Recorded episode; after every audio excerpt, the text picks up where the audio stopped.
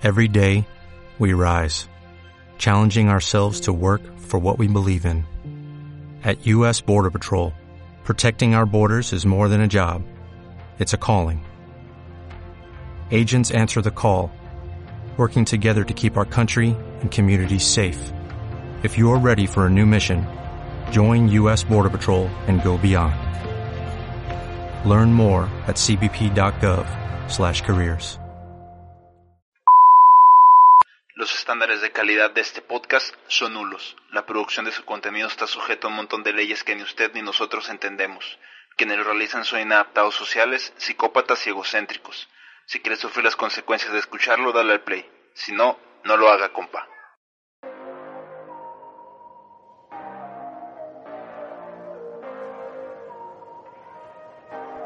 ¿Qué onda raza? ¿Cómo están? Sean bienvenidos a Tripolar, el desequilibrio mental hecho podcast. En esta ocasión los saluda solamente Alex, Alex HD. Por causa de mayor, la mayoría es trabajo y pues continuamos aún en, en esta pandemia. Entonces también es complicado juntarnos los tres a grabar un episodio tripolar les pedimos una disculpa, pronto regresaremos los tres a grabar. Pero tenemos esta, esta actividad o esta o estos uh, pequeños audios fuera de la cronología principal de Tripolar que se llaman Cuarentena Tripolar. Este es el episodio número 5 o 6, no estoy totalmente seguro. Ya Edgar grabó el primero, Falco ya lleva 3, 4 o 5, la verdad no, no, no llevo la cuenta. Y yo me tocaba a mí también grabar algo. Yo soy una persona que habla mucho, pero que sí le gusta mucho más la conversación, mínimo con otra persona, para así rebotar ideas. Y no me animaba a grabar yo solo, por eso mismo, que siento que funciona mejor con otra persona que yo solo. Pero voy a tratar de aquí hacer lo mejor que pueda. En el episodio 7 o en el 8 comentaba que quería hacer yo un, podcast o un episodio especial, ya sea de nostalgia o con temática deportiva. Este, aparte de ser el cuarentena tripular número 5 o 6, va a ser también el, el episodio 0 o el episodio piloto para el podcast de la Villa Melón, que va a tratar de deportes, no va a ser ni siquiera un programa especializado, no va a ser mucho nada, mucho menos un programa serio. Es simplemente porque soy un aficionado a los deportes y quiero compartir un poquitito de esa, de, esa parte de mi personalidad con quien cueste escucharla. El otro día estaba platicando con Edgar y comentamos juntos que sí estaría chido empezar a a grabarnos por separado, porque cada uno de nosotros, cada tripolar, tiene una personalidad muy marcada, muy distinta a, la de los otros dos, y con gustos muy, muy sui muy únicos e irrepetibles. Así como que, eh, pues estaría chido que también cada uno, para generar más contenido, podamos tener un, un episodio o un programa acá de cada quien. Y dije, va, va, me agrada yo me declaro un villamelón. Porque los villamelones son las personas o los aficionados nuevos que asistían a algo. Esto viene de España, en los toros, hace muchísimo tiempo. Este término de villamelón es acuñado por los, por la vieja guardia, por los más puristas, por los más conservadores de, de la tauromaquia a los cuales iba gente nueva, empezaba a ir gente nueva a las corridas de toros y ellos los menospreciaban por no tener el conocimiento necesario para apreciar una corrida de toros, porque eran personas que iban simplemente a divertirse y no a apreciar el deporte o esta manifestación artística, no la alcanzaban a a, comprender del todo. Entonces ellos les decían que eran melones. Melones es un sinónimo de tonto, un sinónimo de, ignorante, de una persona que no sabe de lo que está viendo o que no sabe de lo que está hablando. Entonces decían, no, pues que los melones, los melones. Y de repente empezaron a haber muchos melones. mucha gente nueva, como que estuvo de moda ir y a, lo, a las corridas de toros porque te daba estatus social y decían ellos de dónde vienen, de dónde hay tantos. Y un día salió el chiste de que vienen de la Villa de Melón. Ya Villa Melón, yo por lo menos lo tengo yo más eh, escuchado en, los términos del fútbol. Es aquel aficionado que le va al que gane o que le va al equipo de moda que le va al equipo que, está ganando más títulos.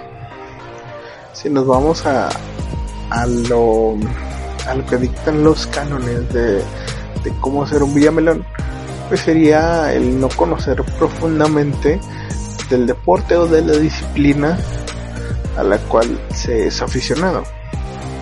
Por ejemplo, yo no me sé todas las reglas del fútbol, ni me sé todas, mucho menos me sé todas las reglas del fútbol americano pero aún así soy aficionado a un equipo, me gusta ver los partidos. Yo soy aficionado en la NFL a los Patriotas de Inglaterra y muchas veces me han dicho Villamelón por irle a los Patriotas. Yo luego a los Patriotas alrededor del 2001, 2000-2001, que es en sí donde nace la dinastía esta de Brady y Belichick yo la vi eh, en aquel juego famosísimo contra los Raiders, donde eh, Nueva Inglaterra ganó con un gol de campo de Adam Vinatieri. De hecho, yo recuerdo más ese partido que incluso el Super Bowl. Antes de los Patriotas, eh, decía que le iba a los Raiders, por eso estaba en ese partido. Porque yo decía que le iba a los Raiders, ¿no? Pero sinceramente, era era irle a los Raiders, güey, pero porque me gustaba el, el logo de los Raiders, el logo de los balosos. Entonces le empiezo, veo ese partido, me emociona muchísimo, eh, empiezo a comprender de qué se trata el juego y digo, güey, a mí me gusta ese equipo, lo hizo bien, me gustó. a la postre ellos terminan siendo campeones en, en, ese, en esa temporada. Y de ahí nace mi afición hacia los Patriotas de ese 2001 hasta ahorita 2020 soy aficionado de los Patriotas de Nueva Inglaterra. Me dicen Villamelón por irle a los Patriotas en el tiempo que ellos han cosechado los triunfos. Pero pues también no podía irle antes del 2001 porque no los conocía.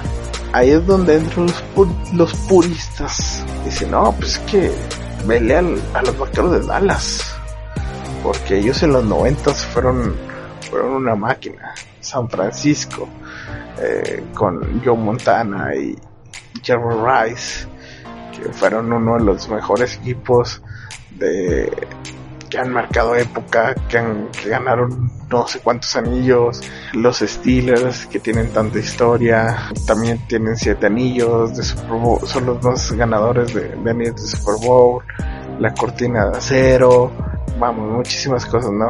Me dice, ah, pues que vele un equipo con historia, ¿cómo le puede ser los Patriotas? Esos güeyes son moda. Ok, no te culpo. Sí, es una moda. Pero también tienes que entender que así nacen las aficiones. ¿Por qué nace? ¿O por qué quiero hacer un podcast que se llame el podcast del Villamelón? O el podcast de la Villamelón. Cuando el término en sí es para menospreciar a alguien. Creo que hay muchos puristas de todo, mucha vieja guardia que piensa, que cree que si tú no tienes el conocimiento necesario, no puedes disfrutar algo. Que si tú no tienes el conocimiento que ellos tienen, no estás apreciando las cosas como deben de ser apreciadas. Y tienen un punto válido.